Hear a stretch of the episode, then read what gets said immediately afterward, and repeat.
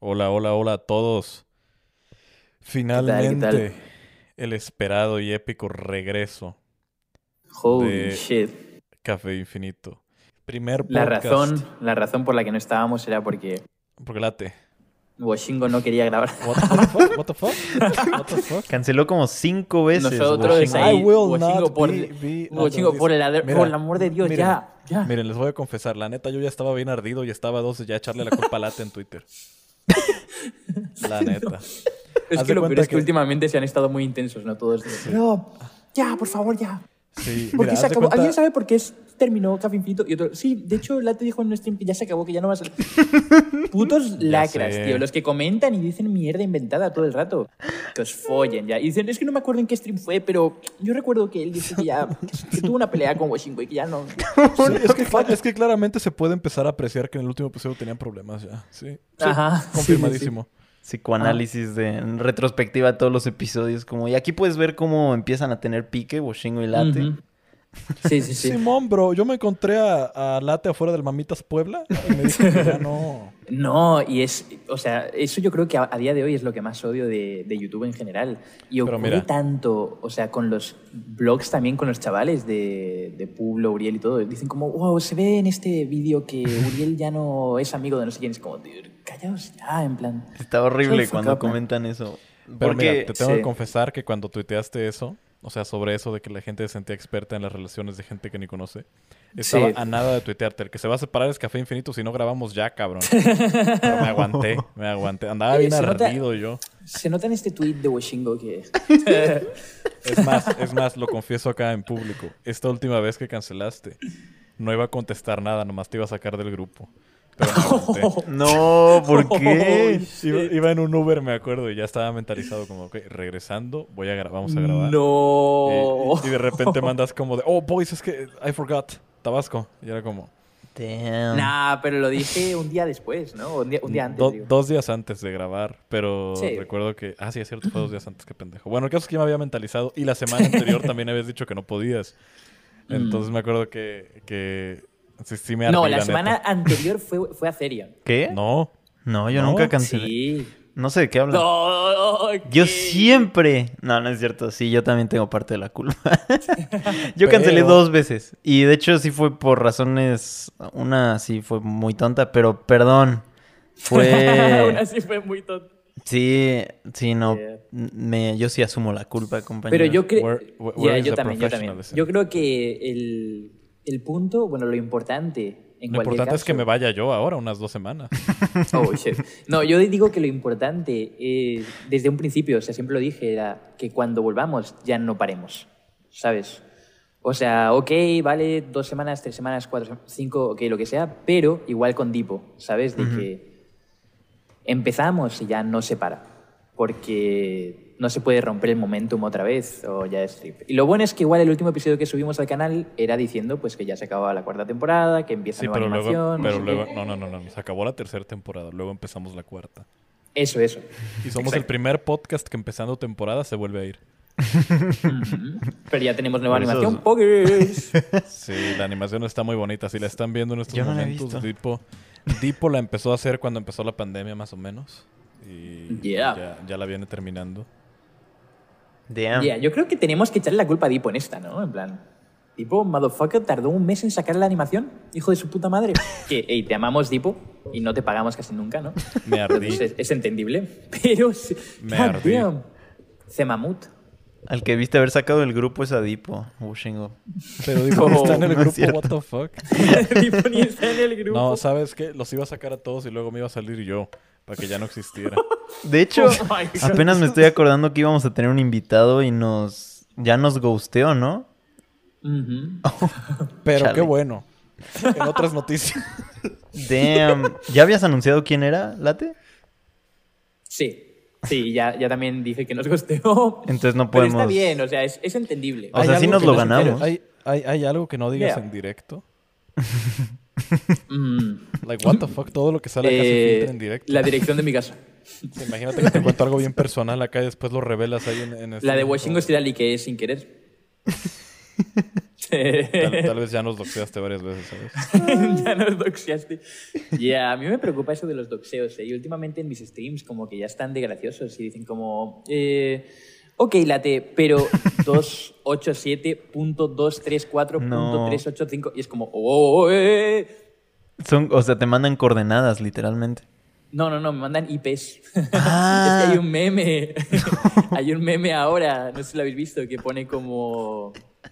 eh, para los cabrones que, me, que se rieron de mí en la sala de Call of Duty. No. Eh, ja, ja, ja, imaginaos que... Y pone... Tun, la música está gangster. Ajá. Y pone como 3, 4, 5, punto, no sé qué. Y luego, eh, calle Circuncisión 7, eh, casa número 4. eh, y luego pone 3, 2, 4, 1, espacio 3, 2, 2, 1. No. Visa eh, caduca en 2000. no sé cuánto, y es como, No. "Holy shit". O sea, todo ya. Obviamente todo meme, ¿no? O sea, todo es fake and gay, pero. Ya. Sí Ah, da risa como imaginarte que a un cabrón real le doxean y le sacan toda su puta información. Pero ¿a poco te pueden sacar pasa. el IP de tu... mientras streameas? Nah, no creo. Ya vas a tener que Mm. Si a enseñas tú, si enseñas tú sin querer, sí. Mm. NordVPN, código Washingo. Nunca sabes quién te va a estar ¿Sigue de activo? doxear. Así que, pues claro, claro, eso siempre Oye, está yo ya tengo algo que anunciar. Ya pueden meterse a. Skillshare con mi link, por favor. O si no hablan, i- o si no hablan inglés, métanse a Creana también, digo.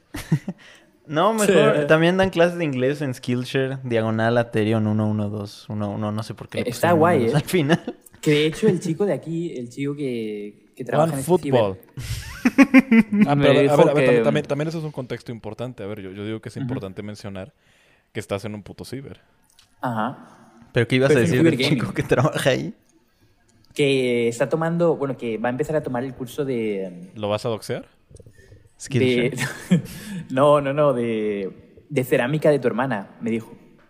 De... O sea, que es fan y que creo que tu hermana va a hacer un curso de algo, ¿no? En, What en the fuck? Zoom o algo así. De... de escritura, más bien, ¿no? Algo de eso, me Sí, dijo sí, que sí. a tomar ese curso. Ah, órale, ya. Dos días y yo, escultura, what the fuck. ¿En ¿qué Tiene es un- escritura? ¿En qué Escritura. es lo mismo Tiene la un- cerámica que la escritura? Es que confundió escritura con escultura y después con cerámica. No, no, no, no, no, no, no, pero no tiene Exacto. sentido. Ah, pero qué chido, mira nomás. Pues qué chido. Sí, yo dije como, oh, nice. Fun fact. Ahora. Está ahí. ¿Qué, qué pasó? sí, sí, sí, nice. Es bueno, es bueno ese taller. Ahí también denle. Yeah. Llevamos menos, Momento de llevamos menos muy de 10 random. minutos de que regresamos y todo se ha tratado de pluguear. No, no, no. Primero de las peleas entre nosotros y cómo casi se disuelve. Ah, el grupo. Pero sí, bueno, no, ya Late está ya en un estaba nada de dejar de existir. Exacto. Así es. A ver, cuenta el contexto. estoy en Tabasco. Pues vine de vacaciones a Tabasco porque todos mis amigos están de vacaciones. Que cabe yo remarcar. quiero. Como si, como si ser streamer no fuera una vacación constante ya. Pero bueno, quiero remarcar que Tabasco dijo el streamer. está arriba de Chiapas. Y abajo de Chiapas está Guatemala. Entonces True. estás muy cerca del tercer mundo del tercer mundo. ¿Sabes? De Guate, Guategod, ¿quieres decir? ¿What? Guate, Guategod. ¿No te llega el olor a mierda algo? Watermelon. Watermelon. Watermelon. En vez de Guatemala, watermelon. Watermelon. La, la, la fruta favorita de mi, de mi primo Yamal. Guatemala, más bien Oh. Guatebuena. ¿sí o qué? Oh. Guatebuena, ¿sí o qué? Porque está épico. Damn. Oh, man. Oh. Washingo se salió de la llamada y cerró el podcast y Te sacó, bloqueó a todos. te sacó del WhatsApp. Ya me ardí, ya me ardí. Ando- He andado muy ardido últimamente. ¿eh? No sé si, no sé si es la, la el, el otoño, güey, el cierre del año. La baja en la temperatura. Ando Yeah. El equinoccio. El. El, el- el mercurio retrógrado. El mercurio. Nunca entendí esas pendejadas, pero Se despierta retrógrado Washingo en, en jueves. es como que tien- tienes una, una personalidad de mierda y lo justificas diciendo, ay, perdón, es que soy Scorpio". Uh, true. Perdón, es que es martes y soy escorpio, entonces soy racista hoy. Wow. que te funen y diga eso. Es, es una mierda que diría como Juan Pazurita, ¿no? Así de que lo funan y dice, perdón, chicos, entiendan. Como, como cuando dijo que el racismo no existía en México. Damn. Ha de ser muy difícil, porque aquí no existe. Oh. Literalmente, my boy. Que hablando de eso y hablando de inclusión, y miren nada más la transición. Vi por primera vez en mi vida un perro guía. Oh. Ok. No sé, bueno, no sé si era un perro guía o no sé cómo se denomine. Siento que esto da para una historia muy curseada, ¿eh? ¿Hacia, No, no, no, dónde no, va no, esto? por nada, favor? estaba- Ojo editor, estaba- prepara. En una tienda. o- ojo, Y de cliperos. repente llegó el perro y dijo... ok, censura eso, editor. o- ojo, cliperos. También censúrame. Ojo, cliperos, oh No saquen clip. Es lo mejor cuando Ojo. un clip termina con alguien diciendo no saquen clip. Ya sé, tengo varios que, ter- que terminan así. Es como. No sé, pero. Ojo, cliperos, pongan atención que pueden venir aquí a, a mamar, básicamente, de parásitos. Como siempre. Pero acá haciendo dinero a costa de los demás. Verga, siendo bien ardido. What the fuck. Bueno. Perdón. Oh, Este, hizo Yo mal, ayer no, me no ardí con los cliperos igual. Pues, pues andaba en una, en una, en una tienda, ¿no? Bien contento. Y de repente vi que por ahí iba una chica que estaba en una silla de ruedas. Pero no nada más iba en silla de ruedas, sino que aparte llevaba un perro. Y enorme. también estaba en silla de ruedas. no. Qué curseado estaría. ok, perdón, perdón. Bueno, llevaba un perro que estaba muy grande. Y, y- y el perro llevaba como una banderita arriba. Y era una bandera del Ku Klux Klan. No, no es cierto. No. Este, no, no. Ok, Era, era no, una bandera. Igual, me gusta hacer ese- ese tipo de chistes ahora porque no sé si os habéis dado cuenta. Otra queja, ¿eh? estoy ardido hoy igual, me estoy soltando, pero todo el mundo en internet, ¿qué edgy, bro? Oh, eres un edgy. Shut the fuck up, man. Literal, shut the fuck up. Ahora, cualquier cosa, humor mínimamente negro. Edgy, eres un edgy, qué asco, no sé qué. Dude, Ya volvió la palabra. Literal, todos los niños, todos los niños que dicen esa mierda hace un año, tuiteando cadáveres, así, o memes de que murió, murió gente en un concierto de Arena Grande. son O sea, niños que en su tiempo veían a iDubbbz y ahorita escuchan música de Yoji porque piensan que es buena. ya. Vieron dos críticas a, a cabrones que mataban a sus gatos y ahora, bro, qué edgys, qué edgys son todos, shut the fuck up. Hago los chistes que me salen los huevos, ya. Porque luego no haces esos chistes y dicen, bro, es que ya ha cambiado, ahora ya es políticamente correcto y ya no da risa. Es como, fuck you. Pero, pero eran chistes. ¿Estábamos bromeando? Oh. Avisen, ¿no? Oh. Digo. Oh.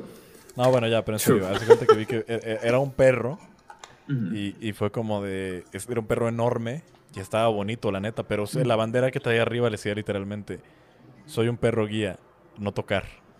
Mm, ok. Y me quedé pensando como de, ¿por qué no los puedes tocar? ¿Qué pasa si los acaricias? Es como, ¿dejan de ser guías o what the fuck?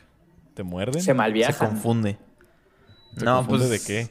no, ¿Qué hace pues, un perro guía? También, también eso, eso me entró, esa duda me entró. Es- Eso estaba dando vueltas en mi mente desde ese día. Ujú. Que no Te como guía, que ¿no? va, exacto, literal va jalando a la persona para decirle Pero- por dónde ir. No, no, pero la persona, o sea, llevaba a alguien con ella aparte del perro, entonces no entiendo qué hacía el perro. O sea, Mm. tampoco sé qué tenía la persona, solo sé que estaba en una silla de ruedas, pero no sé cuál era la función del perro, porque sé que también hay perros guía para ciegos. Pues igual y ese día No, el perro per- no perdón, estaba ah. trabajando. No recuerdo si perro guía o perro de ayuda, pero creo que son cosas distintas. Ah, han de ser Pero lo es que no mismo. entiendo. Que sea Ajá, un perro pero todo malicioso y te lleve a un callejón oscuro. Te lleva a Iztapalapa, te lleva a Chiapas, te lleva a Tabasco. Y tú, perrito, ¿dónde estamos? y el perro, y el perro. Que, que hablando, hablando de dónde estamos, ¿por qué, por qué de repente se hizo meme eso del Mamitas Puebla? eh? Porque iba a ir Alex No Marín entiendo. Con sus tres esposas. ¿Quién El cabrón es Alex este que Marín? busca a Alex Marín. Y vas a ver al cabrón este que tiene como un What the headset de estos fuck? de call center y tiene tres esposas.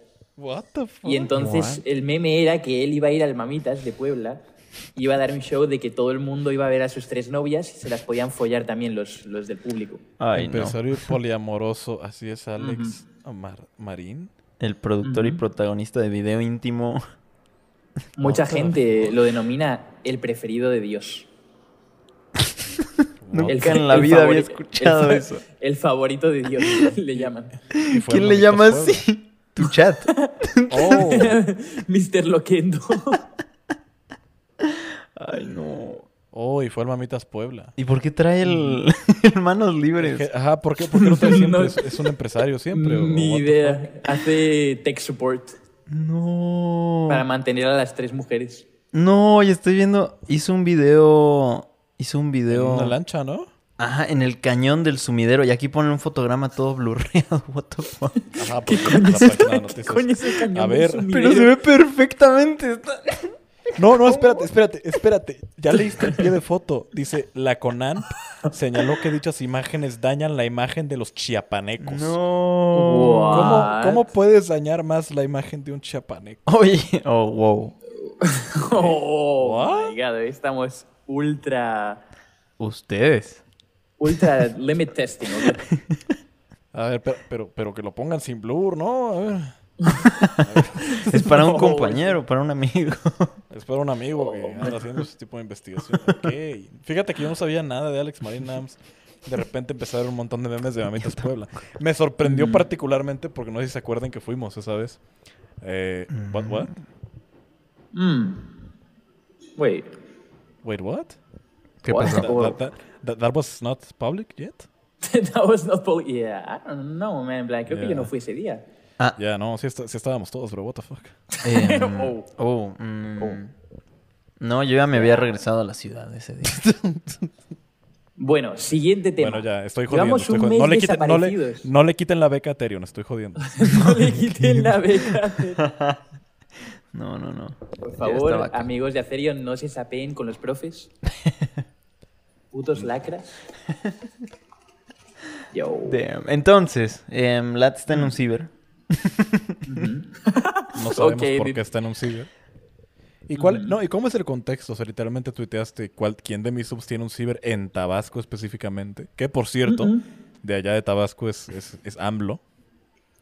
Entonces, AMLO no, God. sé- no sé cómo te sientas con respecto a eso. Vas Pero a regresar medio pendejo de allá. Básicamente, hice, bueno, vine de aquí de vacaciones con Sofi y su familia. Y eh, entonces, pues un día hicimos un IRL y, y ese chico nos escribió por, por Instagram, bueno, le escribió a Sofi por Instagram y dijo, mira, tenemos un ciber gaming y tenéis todo para streamear, los dos monitores, el PC, ¿sabes? ¿Ciber Webcam, todo esto. gamer? Órale. Sí, o sea, como uno de estos, lo que pasa es que no hay muchos, pero, o sea, sí es como uno de estos que luego hay en Estados Unidos o en Corea, que es como un sitio específico solo como para, ¿sabes?, streamear o jugar eh, de forma competitiva o lo que sea. O sea, que hay buen internet y hay buena conexión, buenos periféricos y todo esto. Entonces dije como, oh, pues nice. Y yo planeaba irme hoy a- a- de vuelta a Puebla, pero como va a estar Publo eh, viajando hacia Guadalajara eh, mañana mismo y yo no tengo pasta para darme un viaje ahora a Guadalajara y estar ahí como tres días y luego hacer otra vez 10 horas de viaje, o sea, 10 horas de viaje de aquí a Puebla y 10 horas de viaje de Puebla a Guadalajara. Todo ese rollo, pues dije, bueno, pues me quedo un par de días más con Sofi y luego no- nos devolvemos juntos y, y ya. ¿Qué, ¿Qué haces con el dinero? ¿Cómo lo desapareces tan mágicamente? Dude, es que invierto Pero literal- literalmente llevas no sé cuántos meses ya con un contrato de bulla. Y, y sigues como cuando no ganabas nada de internet todavía de crack addict sacándolo del podcast. No, realmente, realmente parece, parece que Boys. bastante más. I really Pero- need those 50 dollars, boys. Necesito los 50 dólares de Anchor. alguien saque dinero, por, por amor de Dios. Pero, eh, fun fact, eh, bueno, ahora, ahora lo digo, pero lo que iba a decir es que, que solo he cobrado dos meses de bulla. O sea, hasta ahora solo he cobrado dos veces. Ambas veces me lo he gastado todo, pero pues dentro de lo que cabe me compré Wow. dos monitores nuevos, la cámara nueva con la lente nueva. Bueno, sí, es verdad. Eh, me compré iPhone nuevo, un montón de cosas. O sea, me he comprado casi todo nuevo para el setup. Y, y dentro de lo que cabe, como que mirando hacia atrás, al menos no es como que diga, oh shit, ¿en qué me he gastado el dinero? Y no haya nada, ¿sabes? O sea, todo ha sido mejorado de forma drástica. Y ya realmente no tengo más cosas que comprar. O sea, a partir de ahora ya es full ahorros y literal ya me he metido en un mindset de que voy a meter el 80% de lo que genere en todo un mes en, en los ahorros y vivir como de lo que generaba en Twitch prácticamente, ¿sabes? O sea, yo puedo vivir perfectamente con ese estilo de vida. Y tampoco es sano acostumbrarte a vivir con un estilo de vida demasiado alto. Porque luego nunca se sabe, ¿no? Pierdo el contrato de bulla, Sí. espero que no, ¿no? Toco madera. Pero, digamos, se pierde el contrato de bulla o de repente hay que volver a. Twitch. Exacto. Eh, ripea, eh, explota en Singapur y, y ripea Y todo. voy a, voy a dejar de existir. Fuck. Entonces, le encuentran, le se- encuentran un tweet, le encuentran un tweet Sí. racista al dueño de Bully Pero, hace 10 años. ¿sabes? Si llega a ocurrir eso, ya estar acostumbrado a, a tener eso, bueno, a vivir de ese dinero, de, digamos, lo que yo solía ganar en, en Twitch, y no meterme en una burbuja de, oh, voy a gastar eh, 100 mil dólares al mes, fuck it. Obviamente no, pero, o sea, gastar tanta pasta al mes y luego que se acabe y tenga que decir como, oh, shit, mi vida se acabó, ¿no? ¿Qué voy a hacer? Ya no puedo Claro. vivir sin esta pasta. Voy a vender saludos. Sí. Mm, sí, pero. Y aparte para tener dinero ahorrado, ¿sabes? No estar jodido a final de mes. eh, Por favor, chicos, puedo sacar los 40 dólares que hay en Anchor. Luego os lo devuelvo con interés. Así, así te vas a jubilar Yeah. también. Muy joven también.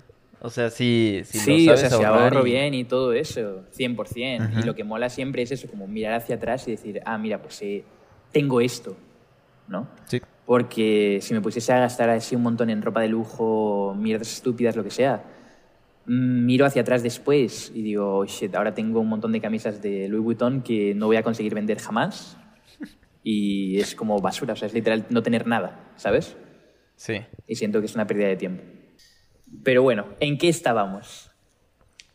En, En el, pe- en el perro ayuda. en el ciber, ajá, en el perro ayuda. Bueno, eso. El perro ayuda, exacto. Mm. Pero han ocurrido un montón de cosas este, este mes y medio. O sea, vi todo lo de Carlos Muñoz, como el resurgimiento del meme de Carlos Muñoz. Que Ah, de hecho, sí. Le hizo un par de vídeos y más de Irónicamente. un millón de views, ¿no? Irónicamente, yo sí hice dinero gracias a Carlos Muñoz. Let's go, baby. Oye, sí. todos, los que le- todos los que me critican Es son una, empleados. es no una paradoja, líderes. es una paradoja enorme. No, es que es descarado esto. O sea, como que yo sabía que existía Carlos Muñoz, pero pensaba, yeah, sabes, maybe, maybe he's not that bad. Pero me puse ya a ver tweaking. como que Ajá. y ni siquiera, He's ni tweaking, siquiera a verlo bien, ¿sabes? Me puse a ver nada más como la superficie, ¿sabes? De su contenido y como que todo es tan bullshit.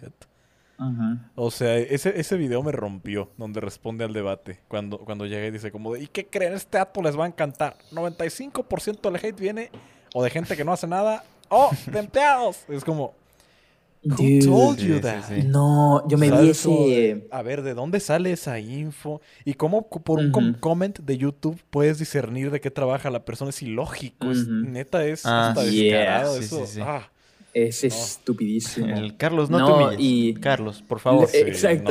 no, yo me como- vi ese, ese debate una noche hace como un mes, probablemente. sí. Y me cagué de la risa en una parte. Yo, yo, en yo casi en todo dice- el debate, cabrón. Es- no, sí, en todo el debate me cagué de la risa, pero hay una parte específica que me cagué de la risa. O sea, por cómo habla, directamente cómo se expresa el cabrón este. Y, y- y la frase, o sea, el tío este, el Diego Rosarino, como se Ajá. llega y le dice... eh, estaban hablando sobre la naturaleza de los humanos Sí, y sí, de sí. que no nacen buenos o malos, simplemente nacen así y luego de en lo que van Su creciendo... como que contexto social es, es, es lo que los define, ¿no? Es lo que- Exacto.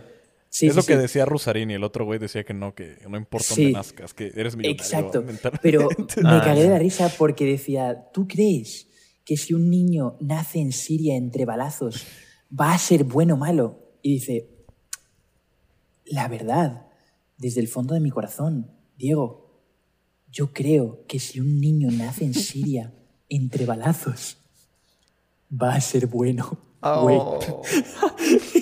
Y No, no, sé, bro. como que dijo esa frase así y me cagué de la risa, tío. Y luego lo, estaba, lo, lo reaccioné en el chat y dijeron, ya, sí, si ese niño llega a nacer... Oh, En plan, se, oh, se- se oh. pusieron psicópatas What? en mi chat, pero... God damn. Pero nace Spunkill. Igual, igual y somos un sueño, güey. no. Igual y somos un... Yeah. No, No, pero es sí estuvo muy heavy eso. Mira, o sea, digo, también, también hay que aceptar que a, a raíz de ese debate ya como que hubo un montón de, de sequito de fans de Diego Rusarín, que también el güey a veces tiene ahí sus cosas que dices, ah, yeah, I don't know, bro. Mm. Sí. Digo, no sé, eh, incluso lo señalé en el video, o sea, porque tampoco quería que la gente fuera en el chat de intenso. "Ah, otro youtuber mamándose la como, no, no, no, no, no, no, no, o sea, tampoco, Mm. tampoco. Porque también, y, y lo, lo he- lo he hecho, he hecho referencias a un público varias veces. Diego Rusarín es la clase de cabrón que se pone a explicarte por qué el tiempo es un constructo social capitalis- capitalista por media hora, cuando tú solamente le pediste la hora, ¿sabes? Es como, bro, what the fuck. Sí, sí, sí. Sí, que le encanta hora, bro. Que su esposa trabaja en psicoanálisis, algo así, y que tiene una empresa de psicoanal. O, o sea, siempre como que tiene el mismo discurso. Pero siento que eso nos pasa a la gente que hacemos podcasts, ¿no? Siento que es el, Sí. el Güey, Roberto, Roberto con- Martínez ya me tiene hasta la verga. Roberto Martínez es un copy-paste intrínseca. en todos, en todos sus podcasts. Es un copy-paste de su podcast anterior. Es que la gente va a decir lo mismo del nuestro. No, que no, Ya, no, siempre hablan de funas. El, no, no, siempre no, hablan de fama. En el, no, no, no, Siempre no, se no. quejan de esto. En el nuestro hay un chingo de, de, de, de, variedad. Hoy no estoy pedo. Mañana quién sabe. O sea, Pero igual hace creo rato que me tiene compré un de malo. O sea, yo creo que no tiene nada de malo Mm. que no haya tanta variedad en, en tu personalidad, porque igual, pues yo soy así, ¿sabes? O sea, Claro. no es como que yo vaya a intentar forzar ser de una forma distinta o tener un mensaje distinto en cada podcast para no aburrir o para no ser eh, redundante o no decir las mismas cosas eventualmente. Claro. Porque tampoco, o sea, yo no vivo sí para ese espectador. Yo Pero vivo sí mi vida y si te gusta, cambiaste, pues, pero sí cambiaste. O sea, cuando íbamos empezando el podcast, literalmente eras el más chill acá, el que tenía el audio más bajo, te lo teníamos que subir en la postproducción. Ahora, te lo, What the tienen que, fuck? Oigan, ahora eh, te lo tienen que bajar. Así como de, hola, eh, eh, bienvenidos a otro episodio más. Ahí Y ahora te, lo ti- ahora, ahora te tienen, ahora te tienen que bajar el audio, bro. What the fuck. God damn. y ahora suena Ya- ya- todo ya te- clipeado. aparte- Nos manda el audio y es una línea recta horizontal. Aparte, no, aparte ya se hizo más diva también, ya te hiciste más diva. O Me hice más me acuerdo, diva. Me acuerdo que yo era el mamón antes, el que decía como, no, a la verga los fans, no me quiero involucrar con ellos. Y tú eras como de, no, tío, pero algunos son muy buen rollo. Yo llevo tres días hablando con este fan. Y ahora seguido veo que te andas peleando. Hace rato con los cliperos. Hace una Mm. semana no sé con quién te estabas peleando también.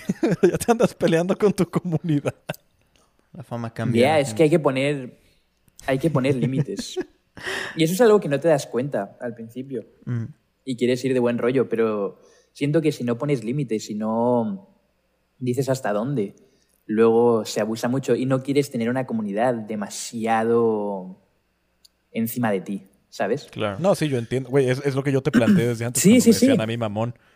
Claro, pero o sea, yo no lo veo como he cambiado, sino lo veo como he crecido. ¿sabes? Como que Evolucionado. si- exacto, como que vas evolucionando y vas diciendo, ah, pues mira, este tío tenía razón en esto, este otro tenía razón en esta cosa.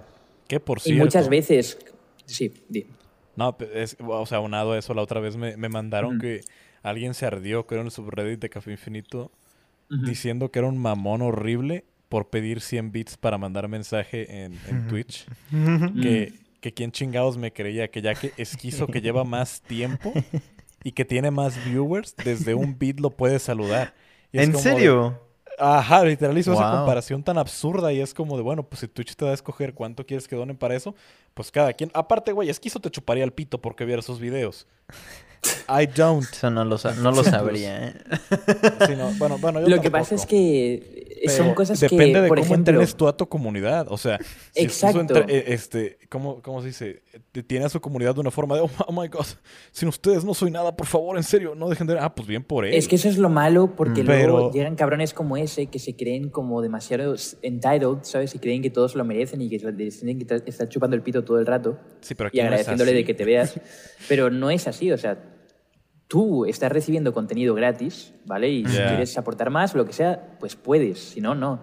Es lo mismo que, que yo siempre he hecho, o sea, al principio lo tenía en 20 bits para enviar mensaje en Twitch o lo que sea, y luego lo cambié a 50 porque simplemente dependiendo del stream que tienes, si crece a un punto, llega un momento en el que literal tu stream, si dejas que, que sean tan baratos los mensajes, Se no es más que mensajes. O sea, Sí. no, no... Y yo personalmente no hago streams como Esquizo, que él hace streams de estar sentado, hablando con su chat, y todo el rato da igual si te envían un bit, si te envían 100 bits, pues todo el contenido se basa de eso, no, de y mira, y, ta- y mensajes. también es respetable, o sea, digo, Ya, cada uno Ah. tiene su estilo. and- ando tirando Pero- mierda, pero, No, no, no. pero pues también es respetable que, Pero, que él, él lo vea de la perspectiva de no te voy a limitar la posibilidad de, de mandarme un mensaje. No, y aparte es que Esquizo hace sus vídeos y tiene un montón de cosas que hace y luego dice como en mi tiempo extra voy a meterme en, eh, yo qué sé, ¿sabes? En Twitch un rato, dos horas, una hora y voy a hablar con mis seguidores. Y en lo que juego un juego random. Y si alguien me dice, eh, hola Esquizo, ¿cómo hago para hablar de una chica? Pues se tira sus cinco minutos explicándole, mira, tienes Pero es ver que esto, mira, esto esto. aparte, si lo ves también como forma de negocios, un negocio nuevo casi siempre te da de más. O sea, de que todo súper barato, muchas promociones para Yeah. engancharte justo y ya después poco a poco te va subiendo el precio. O sea, es lo mismo, güey. Es Es como- una construcción. Es que el Sí. mercado se autorregula. ¿No, ¿No se acuerdan No, al pero- inicio del, de, la, de la pandemia? Que el, el- en Uber Eats y en Didi Foods, todos, casi todo estaba al 2 por 1 literalmente. Y como que lo Mm. fueron quitando poco a poco. Pero, o sea, yo Yeah. comí prácticamente gratis o al 2 por 1 durante un mes casi. Y tiene que ver porque... Llega, llega Carlos Muñoz y dice... dice ah, sí. Exacto, ¿no? O Llega sea, al Carlos principio Muñoz ofreces te más. Dice, te dice, donde otros vean pandemia, tú ve oportunidad. Come doble. Damn. Damn. Pero no, pero, pero no, se relaciona Es el hambre. a que vas con eso. Es que es O el sea, hambre. Tú empiezas en Twitch, Literal. Dejas, dejas que desde un beat te puedan saludar, la gente se acostumbra y luego lo vas subiendo poco a poco a 25, a 50, a 100. Pero como ya se acostumbraron, lo van a seguir haciendo, aunque, aunque vaya subiendo gradualmente. Es que es lo mismo, güey. Es como, como la analogía esa de que tienes la, la rana en agua hirviendo y no se va a quitar, güey, porque si, si le vas sirviendo poco a poco el agua no se va a dar cuenta y, y cuando veas ya está en mil bits para saludar y ya y te los va a dar, porque pues ya, ya está hirviendo el agua y Exacto. sí, ya valió verga. Pero ya, o sea, yo creo que ya no tiene nada que ver. como- es- o sea, ni siquiera hay que ir tan profundo. O sea, siento que hemos profundizado demasiado en esta situación, pero literalmente, o sea, si tú tienes tu stream, por ejemplo, en mi caso, yo tengo un stream en el que hago X temáticas o hago X cosas y me gusta de vez en cuando hablar y dar un discurso de putas 40 minutos de por qué no me ato los cordones, eh, pues me gusta estar ahí y que si alguien envía un mensaje sea una vez cada cinco minutos. Pero si lo pongo demasiado barato, pues todo el mundo ahí todo el rato interrumpiendo, interrumpiendo, en lo que estoy viendo un vídeo, lo que sea, le quita la gracia al stream. Y hay gente que se va porque dice, bro, es, es que no puedo, o sea, es un dolor de huevos. Igual que la gente que al principio tiene la alerta de follow, ¿sabes? Porque son súper agradecidos y tienen tun, tun, tun, cuando les Sí, dan un follow o lo que yo- sea. yo tenía esa Luego te dan un host de 100 personas.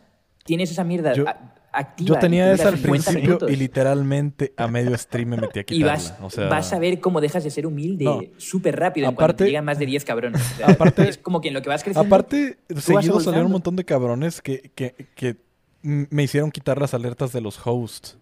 Porque hijos de su perra madre, güey. Me hacían host con cero viewers. Con A mí también me viewer. pasaba, Nada, sí. nada más, nada más para que saliera la alerta y era como Sí. de bueno. A mí igual, o sea, es que eso son cosas que vas viviendo, vas haciendo tus streams y te vas dando cuenta. O sea, yo desde que tenía como 40 viewers, un día un cabrón empezó a ver que salía la notificación de los bits cada bit y hizo un bit, un bit, un bit, un bit, un bit. Sí, y donó como también me 500 bits de uno en uno. Y 500 Y no paraba de sonar el no, tiring, No. Y lo desactivé y dije, pues aquí está, lección aprendida. Si me quieres decir no humilde o mamón o lo que tú quieras, pues dime. Pues mira, es que dímelo. supongo que al final. Pero no voy a joder mi stream por ti. Más, más, más fácil de dar a eso es pues justamente eso, güey. de, Ah, bueno, pues es cuando yo empecé yo tampoco sabía. Ya no me gustó que fuera así. Y lo subí así para tener un mejor control y para que al final el contenido fuera mejor. Y, y- y ahí te va lo mejor del mundo, güey. Mm. No es de a huevo donar. O sea, si no quieres, pues no lo hagas, güey. Ahí está, de todas formas, el contenido, ¿sabes? Sí. Sí, igual siempre somos agradecidos. O sea, dones un bit, dones Yeah. 100 bits o lo que sea. Sí.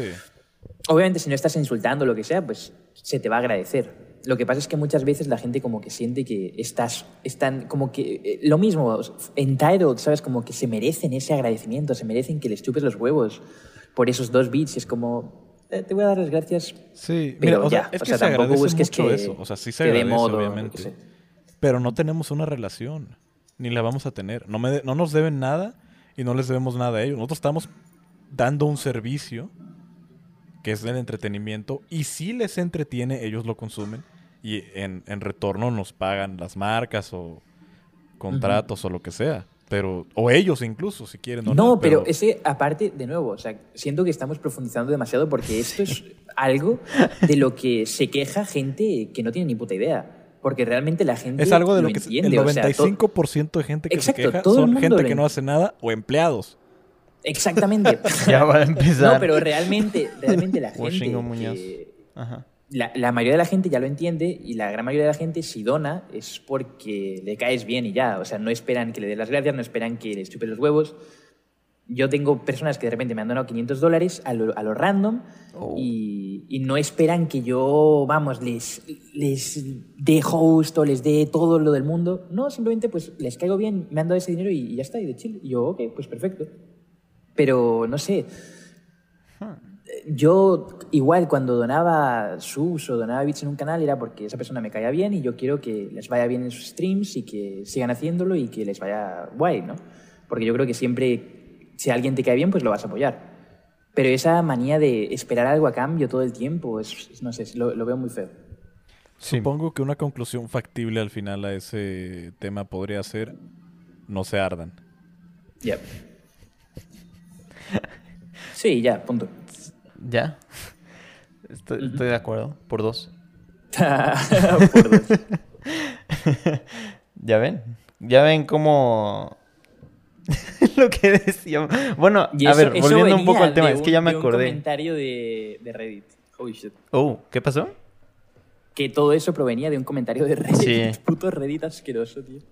Pero de lo de repetirlo, o sea, de que el contenido se vuelva repetitivo en los podcasts, estoy de acuerdo. O sea, justo es algo que yo estaba pensando hace unos, hace unas semanas, de cómo a veces hago un video en el cual me gustaría haber profundizado más, pero por querer estar cambiando de temas y cada semana tener algo nuevo, en, en teoría, o cada tres semanas, em, pues como que justo siento que luego hacer videos de YouTube se vuelve conocer un poco de todo, pero como nada de manera verdaderamente profunda.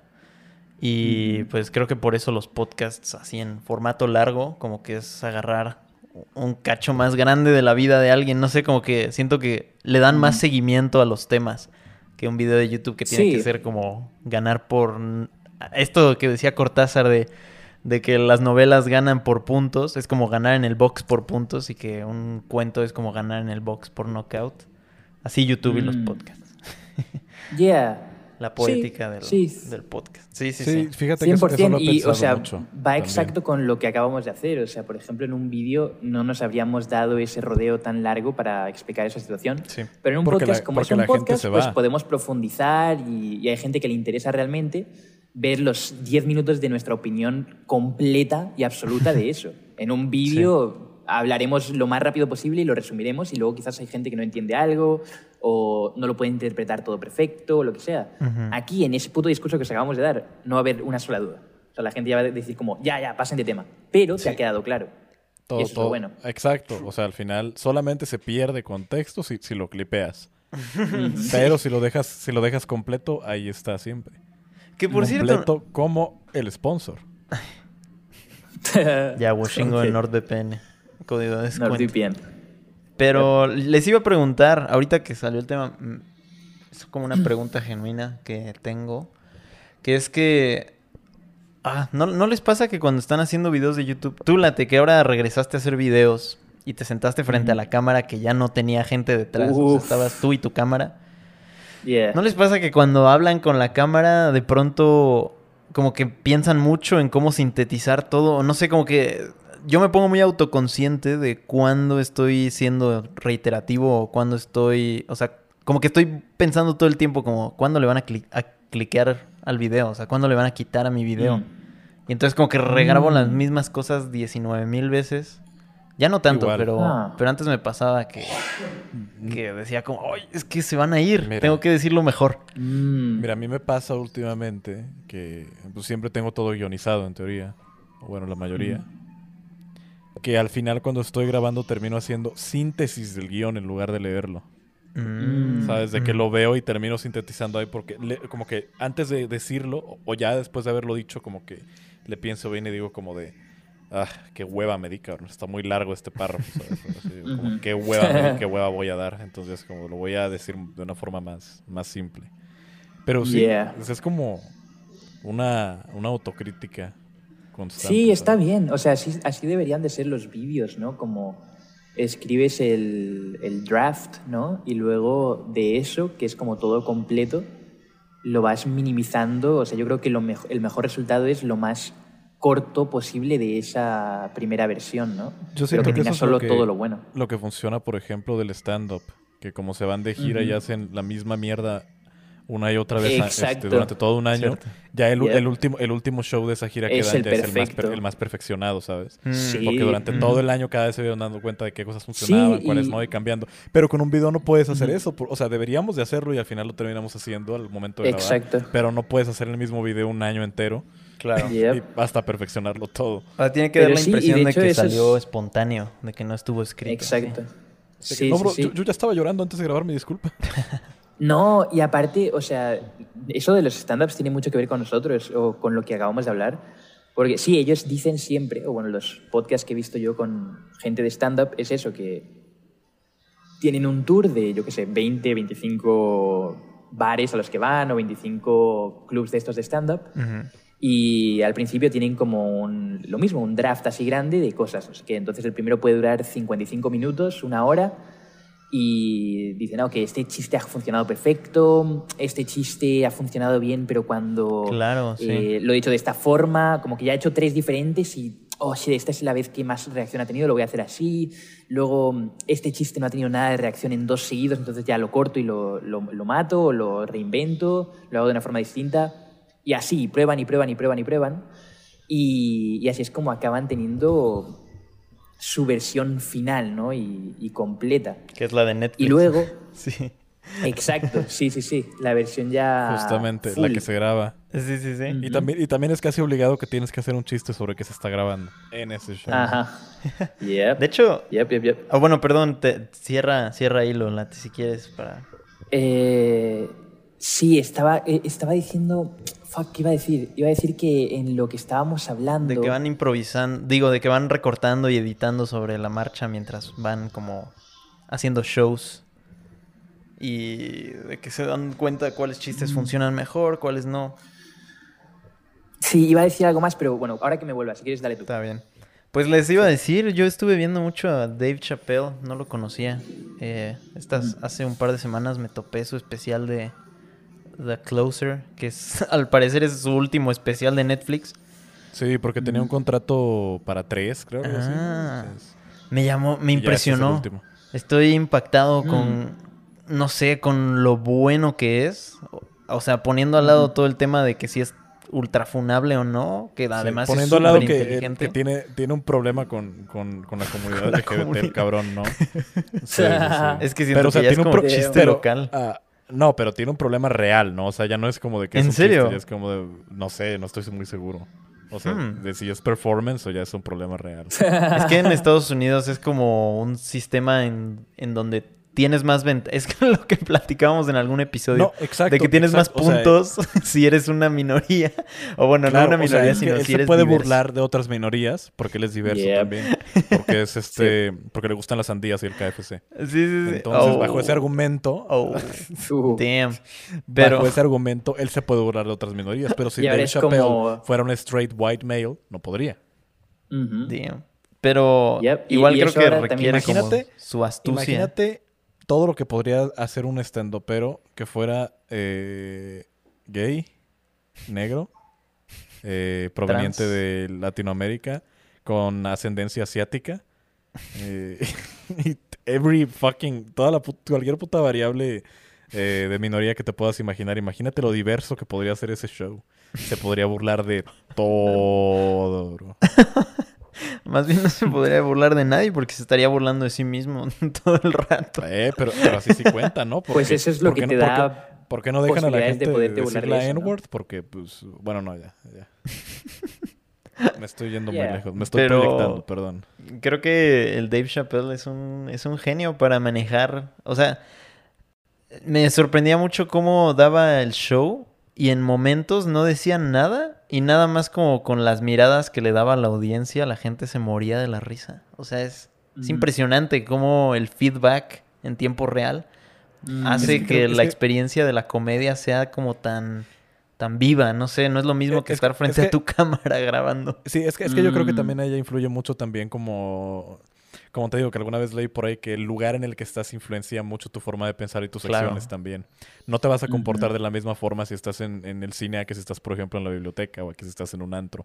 Tu cerebro se mentaliza a que debe de hacer algo en específico por estar en un lugar. Entonces, cuando estás en un show de stand-up, es más probable que te rías en voz alta a que si Mm, ves ese mismo sentido. chiste en Netflix en tu sala, nada más vas a hacer como de... ¿Sabes? Como que nada, vas a hacer como, Yeah. ¿sabes? Tiene sentido, tiene Sí. sentido. Pero les Sí. iba a preguntar, creo que alguna Mm. vez tú mostraste interés, Washingo, en practicar stand-up, pero ustedes dos, pregunta, ¿alguna vez han considerado o han o es algún plan a futuro probable o posiblemente de hacer stand-up? ¿Les gustaría? Yo sí quisiera. Ok. No sé, yo siento que hago stand-up en directo. o sea, yo siento que mis directos son stand-up True, de una true. forma u otra. Es verdad. Eh, obviamente pero no es, es- lo es mismo. como- O sea, Es muy distinto, es muy distinto, pero, eh, o sea, como que no tengo interés en hacerlo físico, digamos, Mm, porque siento que, no, no sé, siento que es una experiencia que está guay, pero yo creo que es de las cosas más terroríficas que hay. O sea, levantarte enfrente de gente y vale, o sea, te puedes poner a cantar y la gente te puede aplaudir al final, lo hagas bien, lo hagas mal, no sé qué, porque dicen, ah, pues me dio pena, ¿no? Pero siento que contando chistes es como que es o te ríes o no te ríes. Sí, sí, sí, es Y verdad. si, no, y si cuentas un chiste y no se ríe alguien, yo creo que ese ha de ser la, el sentimiento más jodido del mundo. Y luego tener que arreglarlo con un tough crowd, ¿no? o sea, yeah, no sé, siento que sería como lo más awkward. Y luego cuando ya como que estableces ese awkward vibe, no te recuperas. O Sí, te- emocionalmente no, te no empiezas a cagar de ahí, risa como, como el Joker. Como Marco. o como Marco recientemente también. Yeah, Hizo un... true. ¿O por qué, Marco? ¿Qué hizo? Pues porque se ríe como el Joker, no mames. Ah. La risa. Sí, sí, sí, la risa de pero, Marco. pero, o sea, sí lo entiendo, pero yo siento que hay, hay algo que lo hace mm, especial ahí también, porque digamos que estás convirtiendo todo lo que conocemos como performance en, en que se hace en streams o en los videos, pero lo estás convirtiendo a algo ya más tradicional, por así decirlo, ¿sabes? Lo estás aproximando más a lo, a lo que es un, pues, un soliloquio, un monólogo. ¿sabes? Sí. Es como que por ese lado se vuelve un poco más artsy cuando ya estás haciendo un, un- un stand-up. Y aparte como que la conexión que generas con la audiencia es una diferente, porque ya estás generando una retención prácticamente de, de estos cabrones pagaron una entrada por estar Sí. aquí y se van a tragar el puto show entero. Entonces es más parecido al, al podcast en el que te puedes tomar tu tiempo para darle el timing y para que pegue como que un chiste y así, porque sabes que ya no está Sí. influyéndote el factor retención Claro. o el factor que te va a interrumpir un anuncio a la mitad o cosas así. Sí. Entonces yo siento que por ese lado a lo mejor lo vuelve un poquito más, muy entre comillas y sin quitarle mérito a lo que hacemos en internet, lo vuelve un poco más puro, tal vez. Ujú. Mm, Sí, 100%. Pues es como convertirlo en un arte, ¿no? O sea, literal. Pues algo más directo. Como verlo ya más desde el, desde el punto, esto es un trabajo, esto Ya. es algo como muy de centrarse y hacerlo así, solo de hacer eso por una hora entera. Y, y lo otro, pues no sé, es que depende mucho, porque igual, por ejemplo, yo en un stream quizás hay partes en las que me pongo, yo que sé, a improvisar y a contar chistes lo que sea, o... pero es más reaccionario todo, ¿sabes? Como que es un humor de, de respuesta a un input, Ya, ¿no? claro. En cambio, en un stand-up es como otro tipo de humor, que es el de full improvisar y crear tú la escena, crear tú el final, crear tú todo, ¿sabes? Es que no necesariamente tienes que improvisar, o sea, puedes llevar ya todo armado, pero debes tener la capacidad para improvisar porque no sabes cómo va a reaccionar el público. Sí, sí, sí, Exacto. sí. O sea, Yep. sí, yo creo que el- quienes son como buenos contadores, buenos narradores, también son buenos stand-uppers. Porque me impresiona lo, lo buenos que son algunos este, stand-uperos para, No, y es que aparte para pintar así imágenes súper, súper vivas en bien pocas Requiere- palabras. Sí, y requiere mucha habilidad mental. No, no te vayas Yeah. nada más al stand-up, o sea, incluso la gente que luego te tira como madreada, así como que te cuenta chistes, pero que lo hace bien, ¿sabes? Yeah. No Sí, que, no sí, que te sí. tiran un chiste así pesado. O sea, gente que sabe, que tiene como, o sea, como que tiene esa capacidad de primero read the room, ¿Sabes? Como Ajá. ver más o menos Yep. qué funcionaría y qué no, y ver cuál es el momento apropiado para decirlo y qué decir. O sea, sí, Sí. requiere de algún tipo de habilidad 100%. mental cabrona. Yo también admiro mucho a esa gente, porque luego, aparte, muchos son como muy underdogs. O sea, siento que mucha gente dice como, este es el tonto, ¿no? Este es el niño tonto, o este quizás no es tan bueno. Sobre todo en un ambiente, por ejemplo, de colegio, de universidad, dicen como, ah, este tío no tiene buenas Sí, notas, sí, sé sí. qué.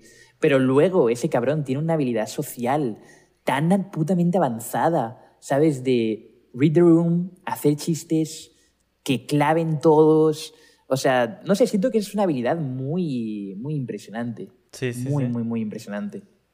Que luego son muy, eso, como menospreciados, pero...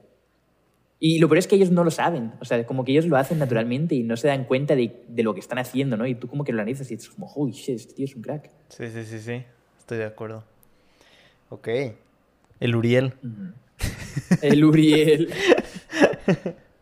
¿Qué ha pasado? ¿Qué ha pasado con el Uriel? No, pues eso es. Es muy gracioso. Yeah. Pero- Pero es involuntario. Aunque, no sé, y corríjanme si me equivoco. Pero recién creo que me encontré un, un Twitter, una cuenta de Twitter que creo que le pertenece a Uriel y es como de un ámbito más personal. Ujú. Ok. Y yo no sabía que eso Sí, sí, existía. sí. Ya lo doxeaste. Yo la vi. No, No, yo, porque- yo vi no, esa cuenta porque- también, es pública, pero no ha, literal no ha subido casi contenido ahí. Ah, Ajá, pero ajá, es que es pública y yo comprobé que era de él porque me haz de cuenta que me salió como en sugerencias a seguir dentro de mi propio perfil y tenía la foto de Uriel y decía Uriel y un montón de números y yo dije como, ah, what the fuck, seguro es un fan de Uriel, pero entré y vi que lo seguían de que pues Marco, Mau y así. Mm, Sí, sí, sí. Y ya fue como, ah, ok, no, it's the real Uriel. Pero me sorprendieron Yeah. mucho como sus pensamientos ahí, o sea, pero no, no es doxeo a Ethereum, tiene, tiene 15 mil followers, no mames. Ah, ok. Sí, sí, sí. Ah.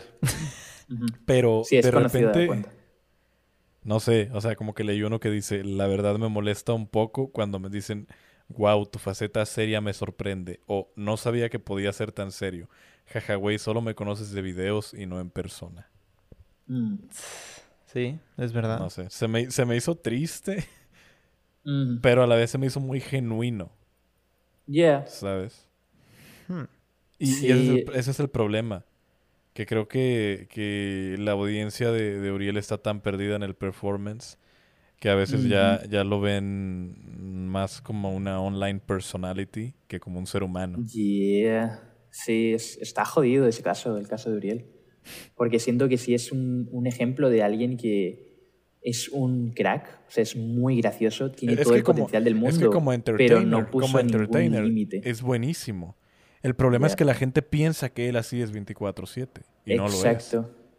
Sí, Mm. pero creo que eso igual depende de muchas veces del creador. O sea, como que el creador, de nuevo, tiene que poner límites.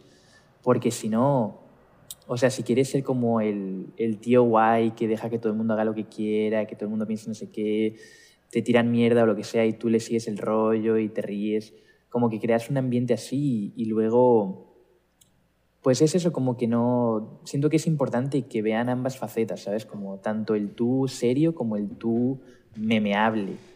Y que vean que eres una persona, ¿no? Y creo que es algo que ayuda mucho a veces los streams, porque ahí es cuando la gente dice, como, oh, este tío es una persona real, no es solo un chaval que está cinco minutos al día ahí. A mí, a mí me dio, a mí me dio Y- mucha risa cuando volví a hacer streams que había gente comentando cosas como, oiga, ¿no les pasa que les cae mejor Washingo en sus streams que en sus videos?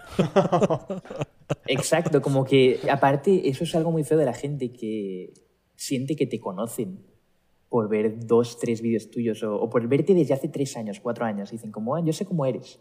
Mm. Y es como, "Ya, realmente no.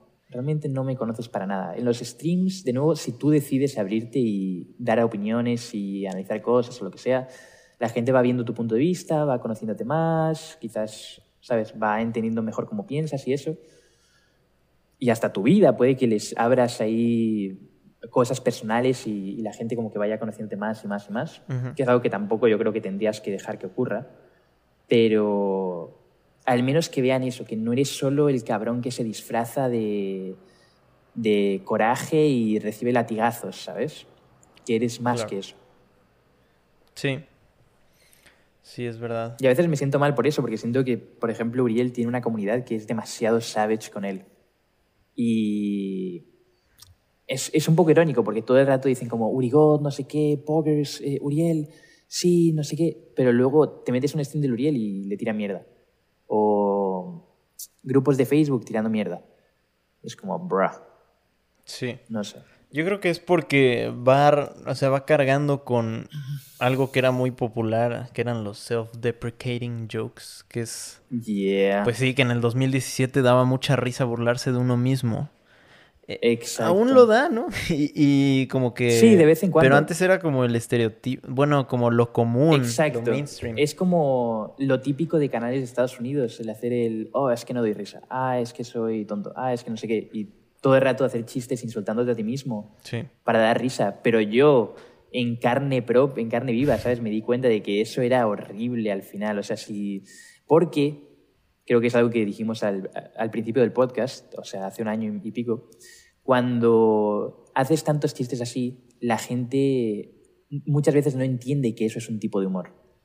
Y se creen que ellos te pueden decir a ti que eres tonto, que eres feo, que eres no sé qué, que eres gay, que eres no sé cuánto. Y que no te va a molestar, porque tú mismo te lo dices, bro. ¿Por qué te va a molestar que te lo diga yo, que te vea en la calle y te diga que eres feo y que eres gay? Sí. Y es como, yeah, realmente no me conoces, realmente no sabes quién soy. Y quizás esos chistes te dieron una imagen equivocada de cómo quiero que me, que me perciba la gente, ¿no? Sí. Pues sí, qué bueno que Yeah. mutó, que ya no, eso no es la norma. Pero sí. Pero es el trabajo de salir de eso. Y lo malo es que luego dicen, ah, no, es un mamón. Porque ya no dejas que te insulte todo el mundo. Mamón. Sí. Pero es que sí requiere un Justamente. O sea, sí requiere todas unas habilidades que, con las que uno no nace, ¿no? Que es de saber manejar a- como audiencia o como saber manejar la imagen a un nivel un poco más masivo. Y como nada más te dan una oportunidad, o sea, yo sí pensé mucho ahora que cambié el contenido y como que sí tuve un, yo qué sé, no sé si cambié de, de carácter mucho en esos tres años que no estuve en YouTube. Y pues regresé un poco distinto. Como que ya había usado mi oportunidad, ¿no? Y como que ya se me conocía Mm. por algo. Y empezar a cambiar Mm. eso es muy, muy difícil. Y pues nadie te Yeah. enseña como, no, pues es que así es como haces que la gente tenga otra impresión de ti, ¿no? Y además no es una Exacto. persona, o sea, son miles de personas. De hecho, me- justo hoy vi el documental de Miles Davis, que es este jazzista estadounidense. Hay un documental en Netflix que me llamó mucho la atención porque el tipo era un genio para adaptarse a los nuevos géneros. O sea, él le tocó hacer jazz en los 60s, pero en los 70s que cambió el, como el jazz se hizo algo que se llamó, o sea, como que se fusionaba con el rock y con el funk. Y luego en los 80s fue algo distinto y luego en los 90s algo más, o sea, como que pasó por lo psicodélico y luego lo electrónico. Y él en lugar de quedarse en el mismo estilo, que yo creo que es lo que mejor hacía, él toda su vida se la pasó adaptándose a los nuevos modos de hacer jazz. Y de que Mm. tocaba en bandas con puros chavitos de 20 años. Y no sé, me llamó Mm. mucho la atención alguien que pues toda su vida se estuvo como rehaciendo y rehaciendo y como que se mantuvo muy vigente. Y Yeah. No sé, me, me, me da como que descubrió un miedo mío que es de cuando la generación Z tenga nuestra edad y nosotros tengamos Ujú. 40 años, yo qué sé. O, o no sé, no la generación Z, sino la gente que ahorita están haciendo. Y como es o quedarte o adaptarte o no, no sé, como que puedes quedarte fuera o no sé cómo adaptarte, no sé, igual ya lo, lo llevé a otra parte, pero es eso. Mm. Le recomiendo el docu, está chido. Ya, yo también creo que es un talento muy grande Sí, Está raro. el saber adaptarse y crecer y cambiar esa visión, ¿no? Igual siento que Washingo pudo salir bastante bien de eso. Y también me acuerdo que era un conflicto en tu canal, ¿te acuerdas? Que de repente todos los comentarios eran, eh, ok, vieja lesbiana o no me acuerdo. cierto. ¿Te acuerdas de esas mierdas? Sí. En plan, son cosas que te tienes que poner serio, tienes que decir como, ya no hago esto, ya no soy así, no sé qué, pero viene de eso también, de, de nuevo del self-deprecating humor, de hacer chistes de ti mismo de, de esta forma, de decir, ah, mira, soy el no sé qué de Chespirito. Y luego dicen, ah, pues sí, sí, jaja, no es que. Y lo spamean y no paran y no paran y no paran. Y es como. Tienes que aprender. Eh, como, es como que el creador aprende cuando algo deja de ser gracioso, pero el viewer no. Ujú. ¿Sabes? Y Exacto. entonces ellos siguen Es que- es que- spameándolo. Es, Es que como, tú no, bro, tienes ya no las da risa, ya cambia". estadísticas. O sea, es que tú como creador tienes Ujú. las estadísticas frías. Yep. La Ujú. gráfica de cómo le fue al video, de la retención, de los comentarios, etcétera. Pero esa gente no tiene nada. O sea, a ellos puede que les siga dando risa, no irónicamente. Pues, todos los chistes del 2016 y del 2017. Y pues, pues bien por ellos, pero las cosas ya no son así y, y- y ya no funcionan así. Entonces, como, como lo hecho- mencionas, o sea, al final de cuentas, evolucionar no es, no es tan necesariamente que sea un arte, pero como práctica, al menos tratando de llevar un negocio que es algo que a la gente muchas veces se le olvida, Yep. que, que el, que el internet, el entretenimiento también es, pues uno también lo tiene que hacer. Y te tienes que, que adaptar a lo nuevo y encontrar formas de, de usarlo a tu favor. O sea, yo también ahorita veo mis videos de eh, 2017, 2018 y me da, me da cringe lo forzosamente alternativo que me quería sentir siempre, ¿sabes? Como, de- pues, eh, o sea, como un rechazo, ¿sabes? A todo lo nuevo y a todo lo que Yeah. lo que fuera en el momento, un, un rechazo así horrible como a TikTok, nada más porque estaba trendy. Ujú. Y es como, Sí. al final de cuentas, hay una herramienta de posible crecimiento ahí que uno tiene que usar a su favor también. Exacto. Sí, yo creo que de luego como mirando en retrospectiva, como que te, te puede llegar a dar cringe, pero al menos como yo siento que se puede ver el gran crecimiento que ha habido en cada persona. Y mucha gente no lo ve, ¿no? Y solo dice como, bro, te iba mejor en esta época, ¿por qué cambiaste? Y es como, bueno, realmente a día de hoy mi mentalidad está mucho más avanzada que eso. Porque ahí hacía ese tipo de contenido porque sabía que pillaba muchas visitas, sabía que generaba mucha polémica o lo que sea, o que a la gente le gustaba este tipo de chiste fácil, pero luego se crea una comunidad que yo no quiero tener, ¿no? O se crea un ambiente que no, no te gusta y pues luego te acaba dando eh, el 360, ¿no? Y te acaba follando a ti esa misma, esa misma actitud o lo que sea. Pero a día de hoy como que dices, mira, pues yo he entendido cómo funciona este contenido, eh, le doy props a mi yo del pasado por saber que esto era lo que le gustaba a la gente, ¿sabes? Este tipo de humor o este tipo de, de actitudes de rechazo a todo y TikTok da asco y Musical.ly da asco y eh, los niños bailando dan asco, no sé qué, no sé cuánto. Como que todo el mundo puede hacer ese contenido y de hecho a día de hoy como que hay mucha gente, muchos creadores de contenido que siguen haciendo eso y los vemos, ¿sabes? Y decimos como, ah, mira, qué bien, este chaval empezó a hacer YouTube hace dos meses y ya tiene 100.000 subs. Qué bien, está haciendo contenido que yo hacía hace cuatro años y en tres meses se dará cuenta de que lo que está haciendo no le va a ayudar y va a cambiar a un contenido más alternativo que pille menos views pero que le guste más. Y, o sea, como que están en el mismo, eh, siguiendo la misma corriente de pensamiento que nosotros hemos tenido, que nos ha llevado al punto en el que estamos ahora y que estamos en, yo creo que en nuestro mejor momento, aunque tengamos menos o más visitas o, o menos o más dinero de lo que no sé qué, porque somos eso que éramos antes más conocimiento agregado. Sí. Sí. O sea, aunque también ahorita que dijiste eso de mejor momento, o sea, no, no voy a decir que lo dudo, yo estoy muy bien como estoy ahora, pero no sé si Yeah. les pasó, pero no sé si recuerden que algo muy extraño pasó por la primera Ujú. mitad de 2021, entre febrero y abril, o febrero y mayo, no sé si les pasó, Mm. que las views aquí en el podcast fueron altísimas. Viewers tuyos, Late, en Twitch también fueron muchos. Creo que en ese entonces tú, Aterion, también hacías Twitch. Y yo creo Sí. que es el tiempo que más videos he sacado en la historia de mi canal. No sé, creo que fue como un feeling grupal que se dio en, en esos meses. que literal, no. Unstoppable, no sé, no sé cómo. Sí, sí, Pero sí, no sé sí. por qué ni cómo, nada más. Pero, pero me acuerdo ahorita de esos tres meses y es como de, bro, ¿qué, qué me pasó esos tres meses? ¿Qué nos pasó a todos Yeah, meses? pero igualmente, o sea, que yo después siento que... como que se fue.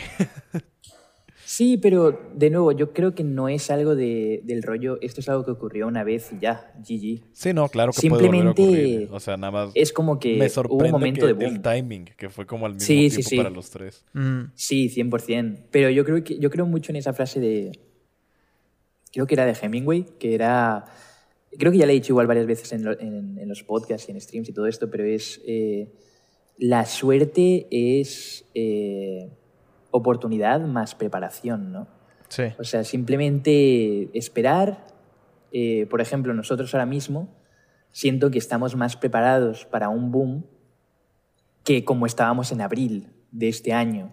O por lo menos en mi caso, yo en abril tenía un micrófono bastante jodido, una cámara bastante jodida, no había hecho streams por tanto tiempo, entonces no sabía exactamente qué hacer, pero a día de hoy, por ejemplo, en cuanto llegue un boom, ¿sabes? De que un vídeo se hace viral o de repente eh, entro a una serie con X streamer famoso, lo que sea, tengo mucha mejor cámara, mucho mejor micrófono, muchas mejores habilidades de hacer streams, porque llevo ya con contrato bastante tiempo y estoy acostumbrado a hacer mínimo seis horas al día. Antes era como que hacía dos horas y ya me iba. O sea, como que siento que dentro de lo que cabe, aunque sientas que en algún momento, yo que sé, te fue mejor o lo que sea, en lo que pasa el tiempo, te vas preparando más y vas estando más listo para cuando llegue esa siguiente vez poder maximizar más. Porque igual es algo que me ocurrió a mí, por ejemplo, y a Therion. Mm. A Therion, cuando pegó su boom en 2017, él estaba súper preparado para ese boom. Y hacía un contenido que a la gente le encantaba, estaba súper bien hecho, que el de ahora también está súper bien hecho, está mejor hecho, muy probablemente, que el de esa época. Sí. Solo que no ha llegado ese boom, ¿sabes? Pero yo, por ejemplo, hice un montón de vídeos en esa época y yo tenía cuatro vídeos con un millón de views antes de que Acerion tuviese un vídeo con un millón de views. Sí. Pero yo, con esos cuatro vídeos en un millón de views, tenía como 20.000 subs. Acerion con ese vídeo con un millón de views tenía 120.000. ¿Por qué? Porque su contenido estaba más listo para ese boom que el mío.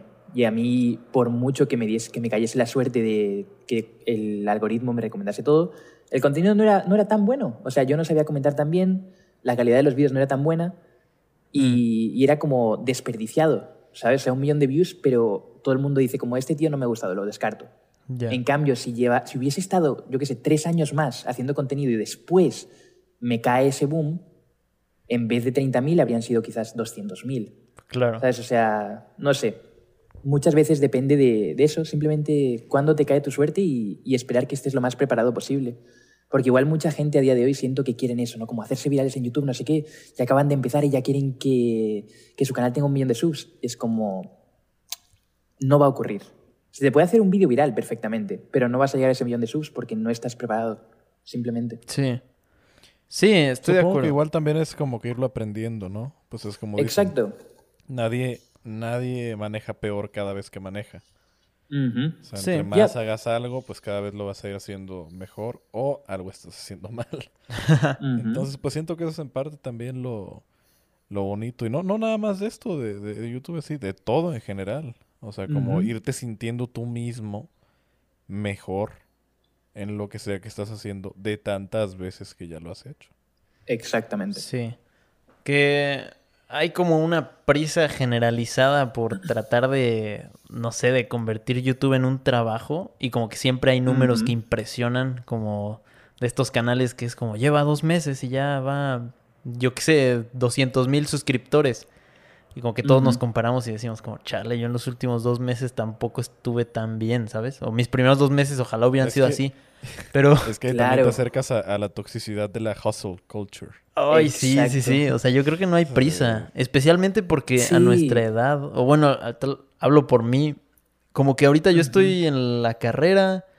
O sea, no tengo ninguna obligación de ganar dinero. Todavía vivo con mis padres, entonces no necesito ahorita como vivir de YouTube.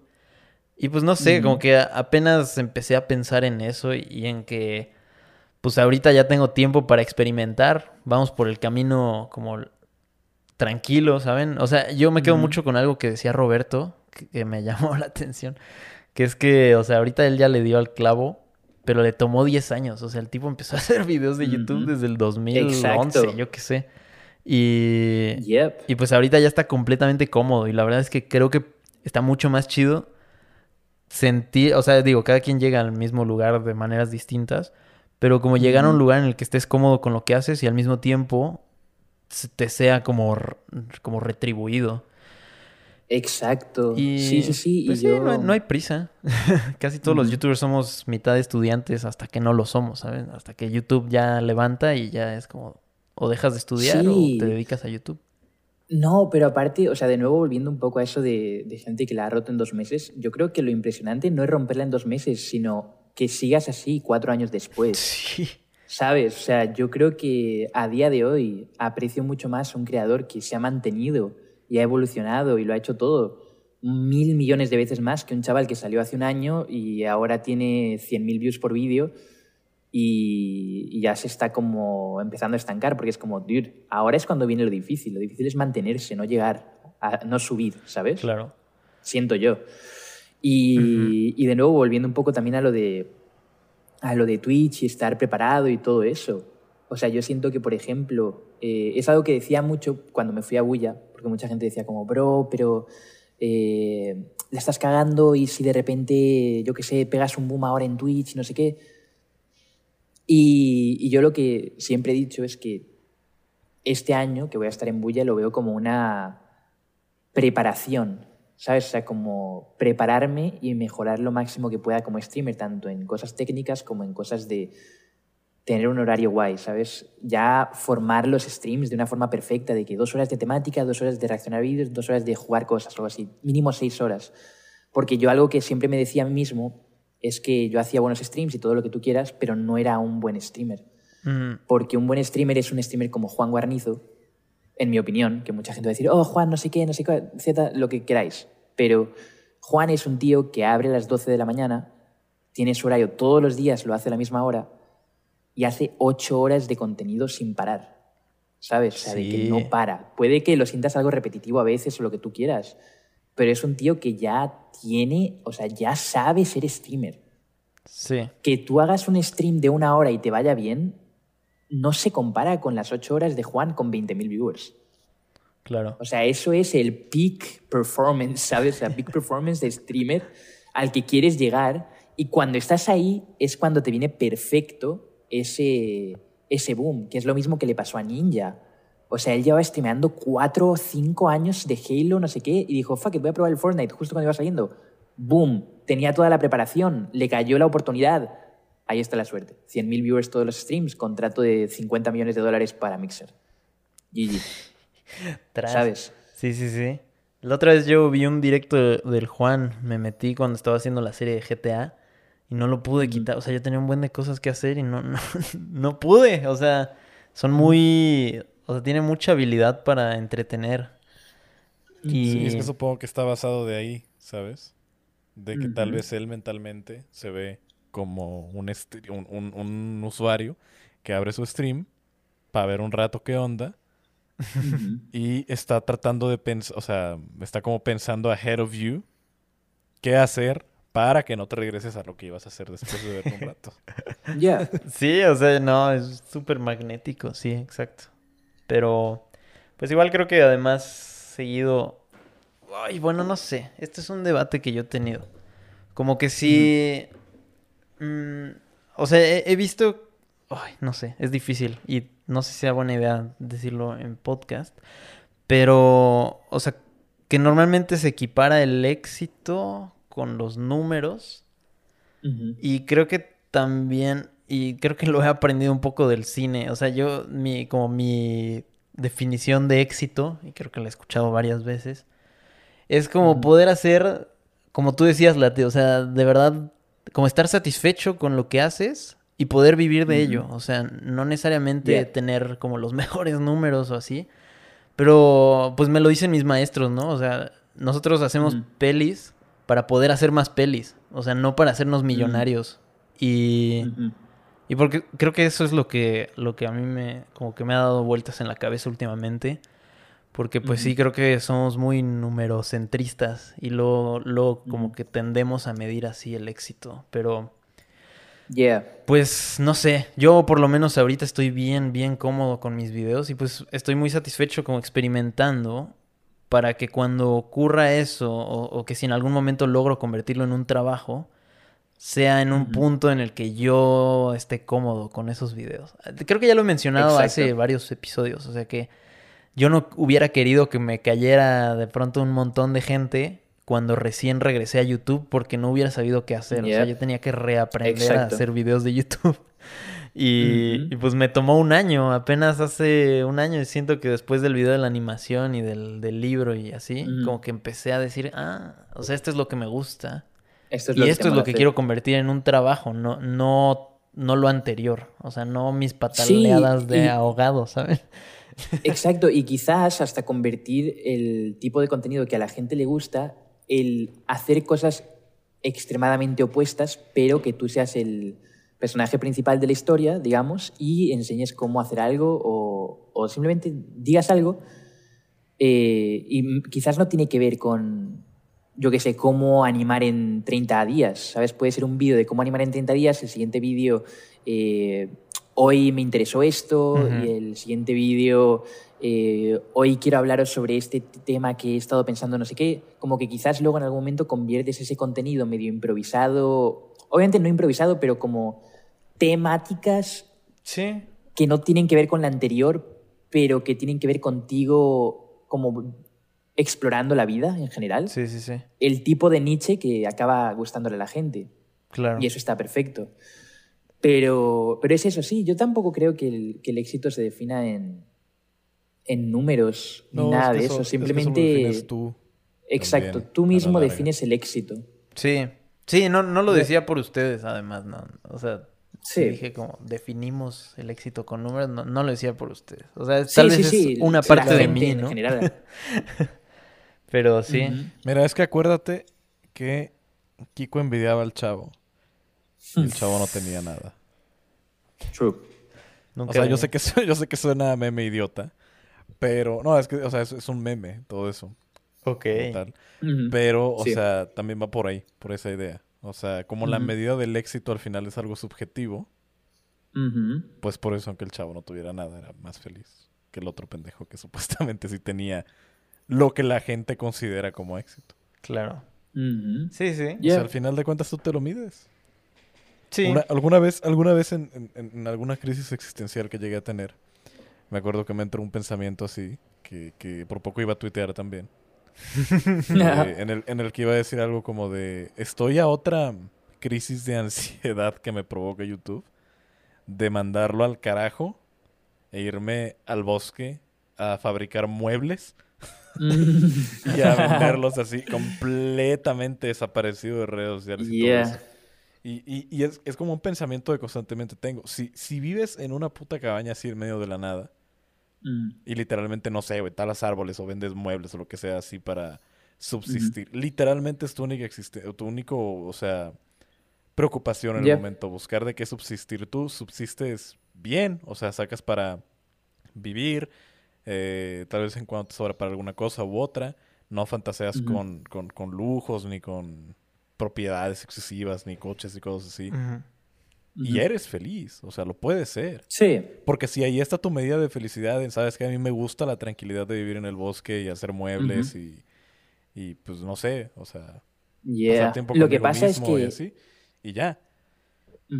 El problema es cuando empiezas a buscar más y más y más y más. Es que siento que esa es la te cultura. a eh, conformar y impresionar con menos. Yeah. Siento que esa es la cultura a día de hoy, sobre todo con cosas como Instagram, que ves a cabrones y dices, esta es la vida que yo quiero, ¿sabes? Y dices, como yo quiero tener una mansión y yo quiero tener a, a cinco mujeres, y quiero tener a eh, un jet privado y quiero a- ve- cenar con Messi, o sea, ves por ejemplo a Ibai y dices, fuck, yo, shit, quiero, quiero cenar con Messi, quiero jugar con Neymar al, al Among Us. Yo creo que hay muchos chavales que genuinamente quieren eso en su vida. Sí, o sea, sí, sí. quieren eso y aparte lo ven como posible. Porque Ibai es un tío muy normal.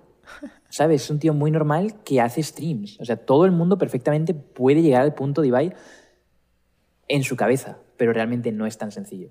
O sea, Sí. Es, es muchas veces minimizar. Y es algo que vi también el otro día, y es que, no, no sé si fue en un podcast de Roberto Martínez, puede que sí, pero el punto es que mm, yo creo que haces un buen trabajo como streamer cuando haces que se parezca algo fácil Mm, y que la claro. gente siente como yo puedo hacer esto y les das esa esperanza, ¿no? De fuck, este, es- yo puedo hacer esto perfectamente, ¿no? Solo está hablando y haciendo reír a la gente y eso es algo que yo hago con mis amigos y, y también, o sea, yo puedo hacer esto. Pero luego como en 2020 que de muchísimo. repente todos los grupos de amigos dijeron, güey, qué divertidos somos, hay que abrir un podcast. Abrir un podcast y Y ya luego que lo no hagas te das todo cuenta es- que es... no, bueno, o sea, Luego no te das cuenta de que es- fácil. Exacto, Sí. es algo muy complicado. Y es algo que digo yo también muchas veces en, en- en mis streams. Y es que muchos dicen como, oh, lo único que haces es reaccionar a vídeos. Es como, ok, ponte tú a reaccionar a vídeos. Claro. ¿no? A ver, si, a ver si te va bien. Pero es que muchas veces la gente no ve lo que hemos hablado antes, la preparación de años, de decir como yo tengo que hablarle a esta audiencia así, para que luego no cree una comunidad que actúa de esta forma o que me trata de esta forma. Tienes que hablar, tienes que tener habilidades para articular, habilidades para entretener a la gente, saber qué es entretenido, qué no es entretenido, preparar las cosas que vas a hacer. Eh, o sea, son muchísimas cosas que la gente no ve, pero eso significa que estás haciendo un buen trabajo porque haces que parezca que es fácil lo que haces y que ellos pueden hacerlo también. Pero luego lo intentan y no les sale. Y dicen como, ¿por qué? ¿Por qué no soy Ibai? ¿Por qué no está Messi cenando conmigo ahora? Porque hay Lo que yo digo. muchísimo detrás de eso. Muchísimo detrás de Ibai. Sí. Pero ya ese era el punto. O sea, justo, sí, como que tiene dos partes. A la vez que inspira, cuando ves algo que dices como yo pude haber hecho eso o yo puedo hacer eso, como que también tiene una parte de... Cuando lo haces te das cuenta que no es tan fácil. Pero- Yep. Por eso, sí. Y, y también que sirva como, como una reflexión a la gente que, que escucha como que el podcast y así, y que quiere como que hacer sus propios podcasts o, o hacer sus propios videos, o creen que, que ese es como que el, el éxito a lograr en la vida o como una forma de, de conseguirlo, y es una invitación a decirles que pues no, Yep. o sea que realmente hecho- busquen ellos y se planteen cuál, cuál sería el, el- el éxito para, para ellos, qué sería lo que les haría feliz y en qué ámbito también. Sí. Lo, lo que Y- pasa es que aquí el ámbito del entretenimiento está muy glamorizado, pero como tal, como el éxito es algo subjetivo y personal, puedes ser muy exitoso y estar muy feliz en tu ámbito y tener 10 followers en Instagram. Que de hecho, Mm. yo el otro día estaba viendo un podcast de un chico que se llama. Bueno, estaban hablando con un chico que se llama Rush, es un rapero Mm. de Estados Unidos. Y es muy interesante porque era un chico de stand-up hablando con él y diciéndole como, yo me inspiré de ti y gracias a ti conseguí explotar en, el stand-up y crear un ambiente en stand-up que no existía antes. Eh, el tema era que este chico, el, el rapero, lo que hizo fue sacar una canción, eh, bueno, digamos que él analizó el, el ámbito de la música y de la industria de la música en general y se dio cuenta de que mucha gente subía álbums, pero luego la gente no escuchaba nada de ese álbum. Escuchaba una o dos canciones y ya. Mm. Pero la gente a día de hoy no se traga un álbum entero. Claro. En cambio, había otra gente que sacaba un single una vez al mes y todos los singles le iba súper bien. Entonces decía como, ¿por qué no, en vez de sacar 10 álbums, que es lo que había hecho? Él a lo largo de dos años había sacado 10 álbums con 8 canciones cada uno. O sea, había sacado un montón de canciones, un montón de mierda que no había escuchado a nadie. Tenía 500 followers. Literal, Ajá. con 10 álbums ya. Y, y dijo, ok, ¿qué tal si en vez de hacer esto, saco una canción a la semana en SoundCloud y a ver qué tal. Y estuvo dos años sacando canciones en SoundCloud a la semana y la acabó rompiendo y acabó petándolo Wow. y vendiendo 10.000 tickets al no sé qué, al, eh, por show. Y, y se dio cuenta de eso, ¿no? Que a día de hoy lo que funciona es eso, pequeños snippets. Y luego el stand-up eh, comedian que lo invitó dijo, tú me inspiraste en esto y es que yo me di cuenta que la gente, si yo hago un show de stand-up de una hora y media, no van a ver un tío random hablando por una hora y media. Si no me conoces, no me vas a dar la oportunidad de escucharme por una hora y media. Sí. O sea, simplemente no. Y ocurre lo mismo con streams. Hay gente que se cree que es constancia y que es no sé qué, que estar 10 horas seguidas y todo el esfuerzo del mundo y ese discurso de hustle mentality. Y es como, no, bro, si no te conocen, no te van a estar viéndote 10 horas. Cuando ya tienen un montón de gente que sí conocen y que les cae bien. Entonces este stand-up comedian dijo, ¿qué tal si en vez de sacar un, un show de una hora y media, saco clips en YouTube de cada chiste que hago en ese show? ¿no? Entonces son clips de tres minutos en vez de un show de una hora y cada clip de tres minutos lo va sacando, lo va sacando y de repente uno se hace viral y dice, no shit, ¿quién es este tío? y miran el otro clip y tiene 20 clips subidos ya, entonces tiene mucho contenido para ver y dicen, oh, sí, este tío me cae bien, le voy a comprar su camisa, voy a ir a su show. ¿Sabes? Entonces, Ajá. como que de ahí descubrió esa forma de viralizarse y darse cuenta de que no, o sea, no es hustle mentality de fuck it, voy a hacer todo esto, hay que hacerlo inteligente también, Sí, ¿sabes? o sea, es eso. O sea, no es work hard, es work smart. Work smart, exactamente. Y luego de eso, muchísima gente empezó a hacer lo mismo que él, de subir sus clips eh, de humoristas o de, de sus shows a YouTube. Y hay mucha gente que ni siquiera ve shows de stand-up completos, simplemente ven como cinco chistes de ese mismo stand-up que acaba siendo todo el show entero. ¿Sabes? Sí, es como ver y una luego les serie dan ganas de ir a ver el siguiente. por capítulos, pero Exacto. verla de jalón en lugar de ver una peli Es de como- ocho horas. eh, no, ¿sabes? aparte es como, ajá, eso. O sea, te proponen ver un documental de, no sé, 90 minutos. O, o sea, que sabes que se va a tomar su tiempo para setearse y para agarrar el timing. O te ofrecen en ese mismo tiempo ver 90 TikToks.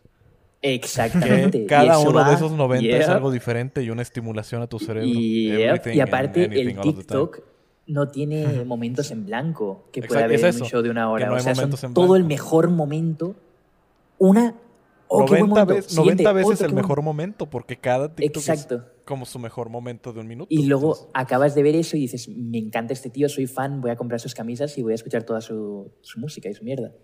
Claro. Y entonces me fascinó eso, o sea, tanto el lado del músico como el lado del humorista que se inspiró del músico y lo transformó en su forma de crear contenido igual y romperla.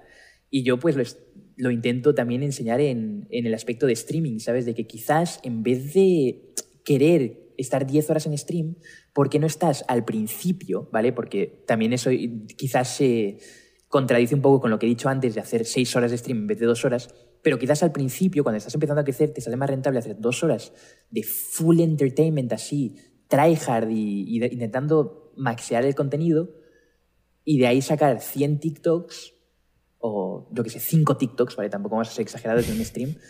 Y, y que luego la gente de repente se viraliza un TikTok y ven los otros y dicen, fuck, este tío es la hostia.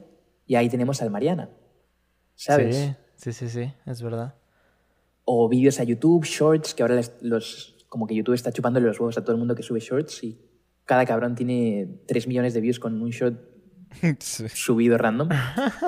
Pero ese es el punto, ¿no? Como work smart, no, no work hard. Y yo creo que ese consejo, vamos, ha sido muy buen consejo que, que acabamos de dar y, y que mucha gente, vamos, ni Carlos Muñoz, ¿sabes? Te da un, un consejo así de easy to follow, ¿sabes? No es como, bro, échale ganas. No, es real, haz esto, esto, esto y, y te va a ir bien. O por lo menos lo estás haciendo de la mejor manera para asegurarte el éxito.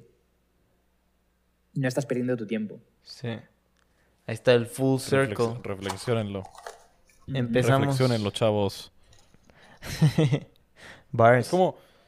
Ahorita me acabo de sentir como cuando, como cuando el profe se avienta la última media hora de su, de su clase platicándoles sobre la vida e invitándolos a reflexionar. Aquí es como de Damn. los entertainers.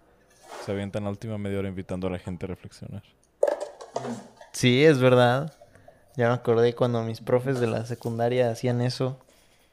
También era como Sí, que... te ponías deep hype, down era una como, mentalidad let's como go, de, a ya se huevo, acabó descansito. No, Tampoco no, sí. ¿sabes? sí, o sea, el profe sabía que no lo ibas a entender, que- pero No, era o sea, como... No, no, no, no, no. Aparte, o sea, no, o sea, había veces que sí apreciabas eso.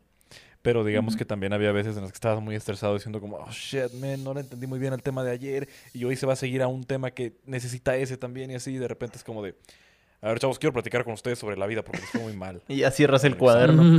Ajá, y cierras el cuaderno y como que mentalmente Desconectas dices como de, oh, break. es como, güey, descansito, güey. Lo necesitaba. sí, sí, sí. Sí.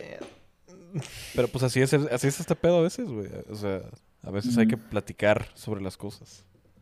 Ya. Así han sido nuestros ¿Ah, últimos episodios del podcast, además siempre empezamos Han sido más con reflexivos. Carlos ¿no? Muñoz o con Roberto Martínez y cerramos con esto.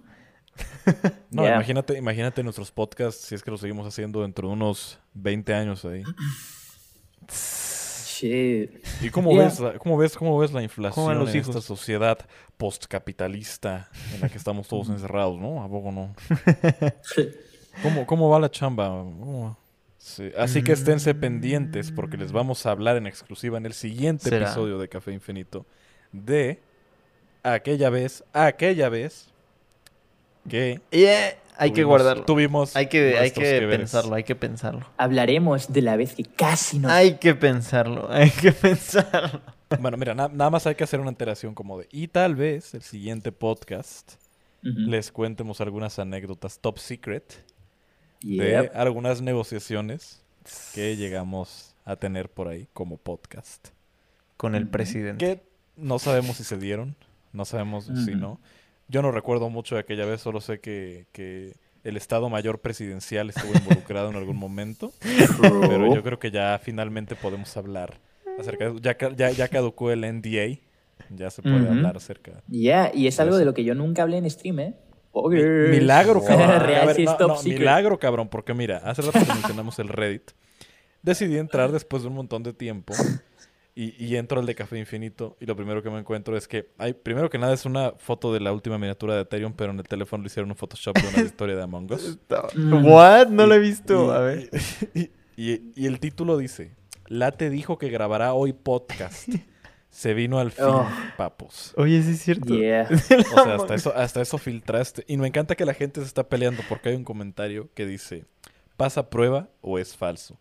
Y el, y el que lo posteó le respondió, ah, puta madre, ni una verga les embona. ¿Qué me gano yo con inventar eso? Lo acaba de decir en su stream, ve el BOD cuando acabe. Es que Y no alguien- sé, tío. Por eso respondió, me da un poco de cringe todo lo de los clips, porque, o sea, no sé quiénes son más mononeuronales, los putos cliperos que por ansias de dos céntimos venden cualquier cosa como si fuese un periódico aquí amarillista asqueroso, o los mononeuronales de los comentarios que asumen tu vida entera y asumen todas las situaciones del mundo con 20 segundos de clip. No, yo soy yo En plan, real no sé quién es más imbécil. Sí. Me tiltea. Me tiltea mucho ese rollo. Pero, y pues, es como. me, no me sé. impresiona mucho lo transparente que eres en, en stream. Pero, pues bueno, pues, yo creo que podemos llegar al fin de- del podcast, invitándolos a que reflexionen sobre eso y también invitándolos a que estén pendientes para el de la siguiente semana, Yep, yep, yep. porque vamos a hablar de, de temas que antes fueron top secret, pero que ya les podemos compartir. Yep. Una parte de, Damn. pero pues tiene que ver con cuestiones legales y de Yeah. podcast, justamente. Les va a Cuestiones gustar. serias. Pero ya. Muy bien. Yo creo que hasta aquí el episodio de hoy. Entonces, gracias a los que habéis escuchado. Ha sido muy de monólogos este podcast, yo creo, muy de discursos largos. Pero ha estado guay. Yo creo que hay mucha gente que le gusta escuchar estas cosas de vez en cuando y quizás le aplique a él de alguna forma o le pueda ayudar a él de alguna forma en, en lo que hace y eso está bien. Y si hay alguien que dice, bro, ya deja de hablar, ya pasa al siguiente tema, pues, bro, vete a, a tomar por culo. Ya está. Vayan vete a ver Auron- los clips. Vayan a ver Auron vete a ver a Café Infinito Clips, que sube un clip al, al mes. Y luego cuando subimos nosotros los clips se pone a llorar. en fin. Ok, la te han ardido, pero, pero bueno. Ya, me Cuídense mucho. Nos vemos ya pronto. Ya, ya regresamos. Ya, ahora sí, full. Cero breaks. Y pues nada. Muy bien. Adiós. Adiós. Bye.